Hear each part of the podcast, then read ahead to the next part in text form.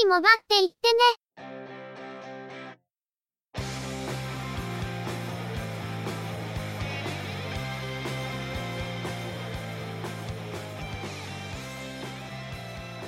通信業界、モバイル、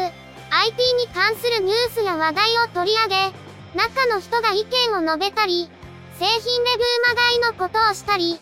様々な体験について、ご紹介していくポッドキャストです。ゆくもばのおしゃべりはすべて、合成音声によってお送りしています。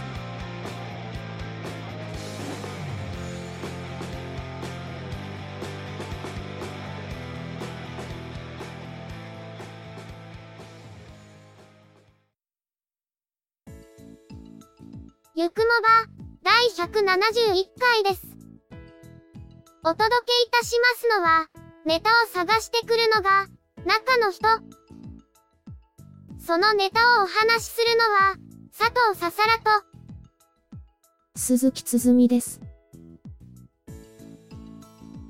中の人は先週末から、少し長めの夏休みをとっているわけなんですけど、案の定、暑いからもう仕事行きたくない、とかほざいてるようですね。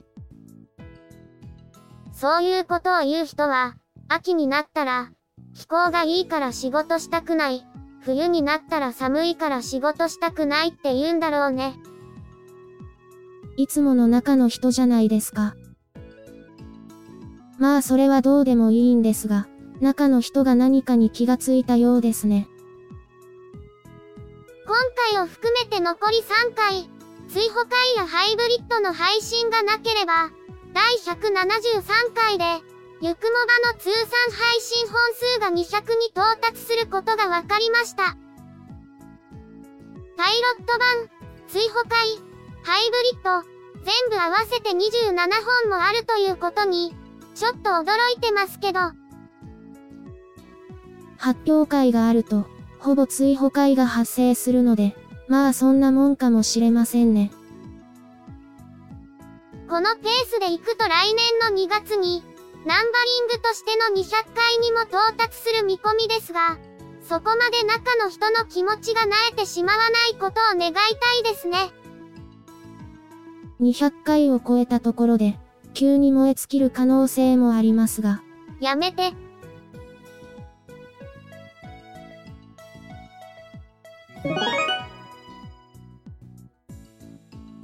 それでは、今回のニュースです。エースは、トラベルバッグ、プロテカの新製品として、モバイルバッテリーや紛失防止機能を内蔵するなどスマートフォンとの連携を高めた、マックスパススマートを、9月15日に発売することを明らかにしました。8月7日から、ソフトバンクが運営するウェブサイト、ドットで50個限定で予約を受け付けるほか、9月1日からはプロテカ日比谷店とエースオンラインストアで先行販売されるとのことです。マックスパススマートは、プロテカのラインナップで人気の、機内持ち込み最大容量モデル、マックスパスをベースに、5000mAh のバッテリーによるスマートフォンの充電機能、充電時に利用するコードリール、スマートフォンと Bluetooth で連携して相互に追跡できるトラッキング機能、トラッカーを搭載するなど、モバイル端末を利用するユーザーの利便性を高めたスーツケースです。内蔵されるバッテリーは、フロントオープンポケットから取り外しも可能とのこと、飛行機の手荷物預け入れの際は、取り外して検査を受ける必要があります。トラッカーの主な機能としては、バッグとスマートフォンが約30メートル以上離れると、バッグとスマートフォン双方がアラームを鳴らす、セパレーションアラート機能のほか、もし置き忘れた場合にクラウドで最新の位置情報を確認できる、クラウドロケート機能などがあります。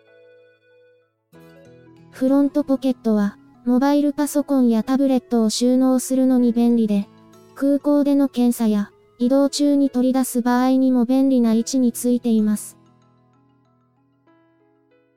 バッグとしては、エースのバッグですから、品質的にも信用できるメーカーの製品ですが、そこにモバイル用途にも適した機能を追加したということで、非常に興味深い製品ですね。バッグ上部の防水キャップを開けると、充電用の USB ポートが出てくるとのことで、バッテリーへの充電の際は、逆にここへ給電する形になるそうです。モバイルバッテリーへ直接給電したい場合は、別途マイクロ USB ケーブルが必要だそうですが、これを必要とするモバイルユーザーであれば1本くらいは持っていそうですから、問題にはなりませんね。強いて言うならば、モバイルバッテリーの容量が 5000mAh とのことで、もう少し大きな容量だと、複数持ち歩くモバイルユーザーにとっては安心できるところなんですけどね。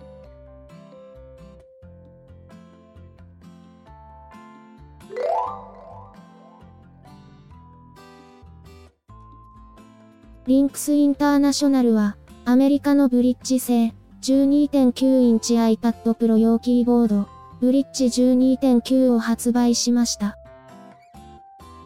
ブリッジ12.9は、第1世代と第2世代の iPad Pro に装着できる Bluetooth キーボードで、アルミニウムボディを採用し、180度無段階ヒンジ機構やバックライト LED を搭載。MacBook のような使用感を実現したとのこと。ちなみに、姉妹製品として、iPad mini シリーズや9.7インチ iPad Pro、Surface Pro 3及び4向けの製品がすでに発売されているとのことです。見た目がすごく MacBook っぽいんですが、色々と大丈夫だったんでしょうか英字配列のみとのことですが、iOS 向けのほとんどの Bluetooth キーボードは英字配列ですから、そこまで気にすることではないのかもしれません。タブレット端末にとって、文字入力というのは結構重要な課題だと思うのですが、こういう形のツールは非常に便利ですし、12.9インチ iPad Pro にはとても相性が良さそうな製品ですね。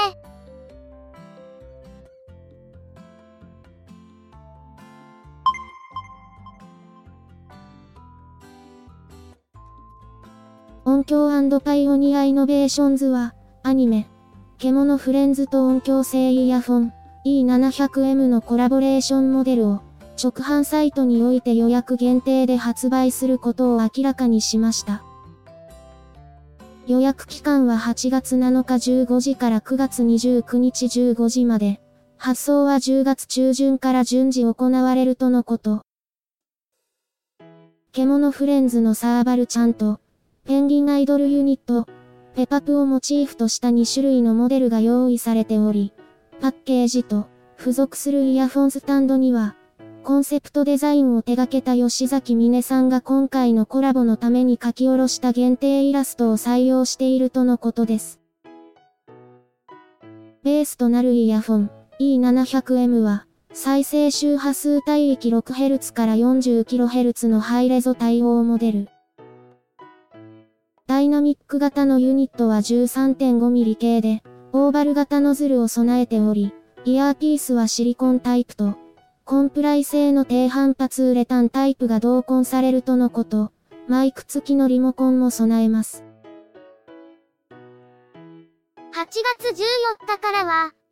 メの再放送、一部地域では地上波初放送の獣フレンズですが、今度はコラボ製品の発売です。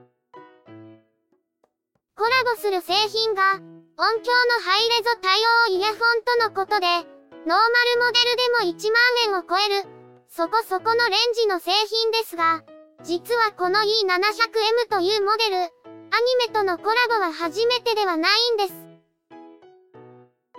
以前は、響け、ユーフォニアム、ご注文はうさぎですか？タイガーバニー、4月は君の嘘、とのコラボの実績があったりするわけで、デザイン的にコラボに使いやすいんでしょうかね。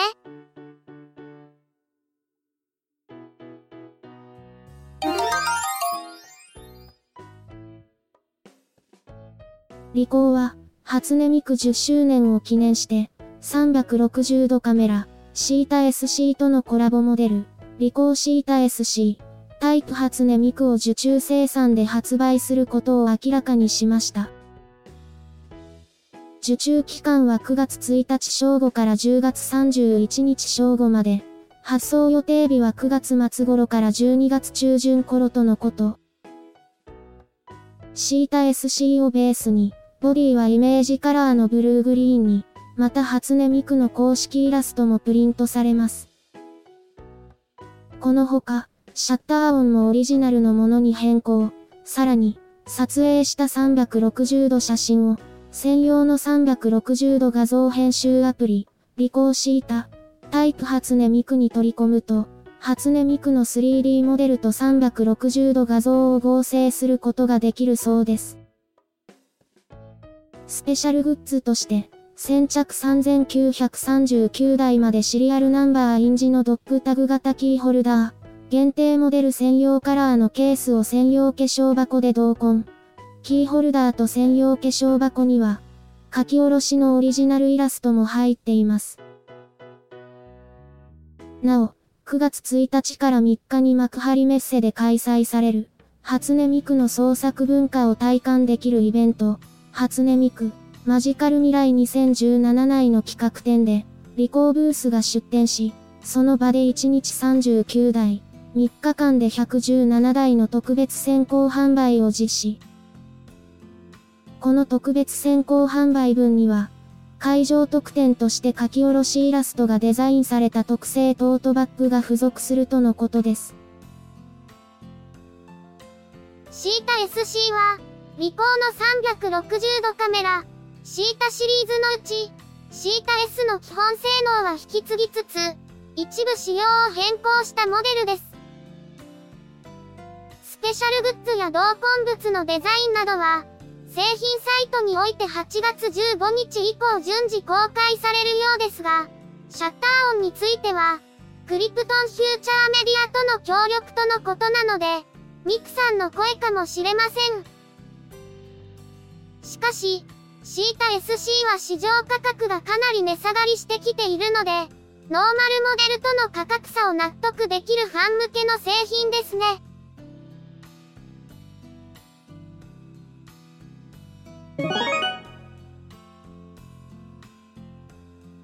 回のニュースは以上です。ここ数日で、ようやく夜が過ごしやすくなり、寝苦しさから解放されました。これで寝不足が解消されればいいのですが、中の人の場合は、日が昇って部屋が暑くなるまで寝てるので、あまり関係ないかもしれませんけど。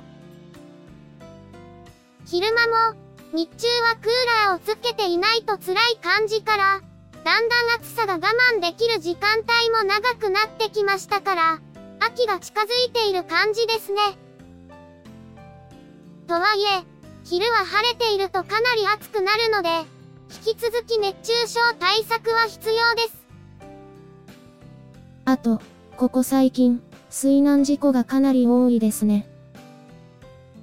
毎年、水の事故で亡くなられる方が多いですが、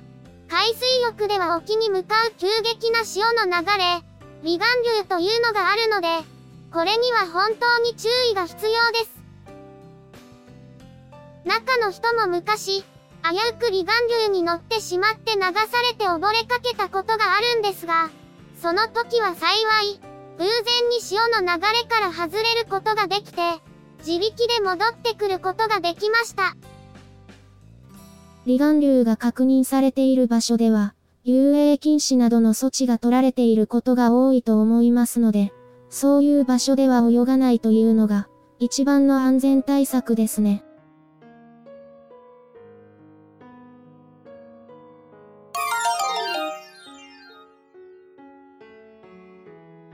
ゆくもばでは、お聞きの皆様からの、ご意見、ご感想などのコメントをお待ちしています。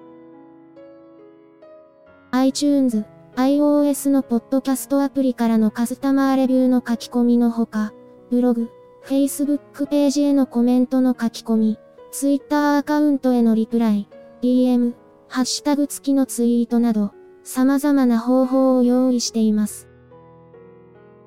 いずれの方法でも、いただいたコメントは、中の人はちゃんと目を通していますので、遠慮なくコメントいただけると嬉しく思います。また、いただいたコメントは、ゆくもばの中で紹介させていただければと思っています。ツイッターのアカウントは、yukumoba、ハッシュタグは、シャープ yukumoba です。ブログ、Facebook ページなどは、番組名でググったら出てきますので、ぜひ、検索してみてくださいね。また、YouTube 動画へのいいね評価、チャンネル登録、コメントもいただけると、続けるモチベーションにつながりますので、ポッドキャストともども、どうぞよろしくお願いします。それでは、今回はこれで失礼いたします。また次回、皆様のお耳にかかれますように。ゆっくりもばっていってね、の制作は、音声合成に、チェビオ、クリエイティブスタジオ S を使っています。内容の構成や編集、ネタ出しは、中の人、AKA、ハイマウント、声の出演は、佐藤ささらと、鈴木つづみでした。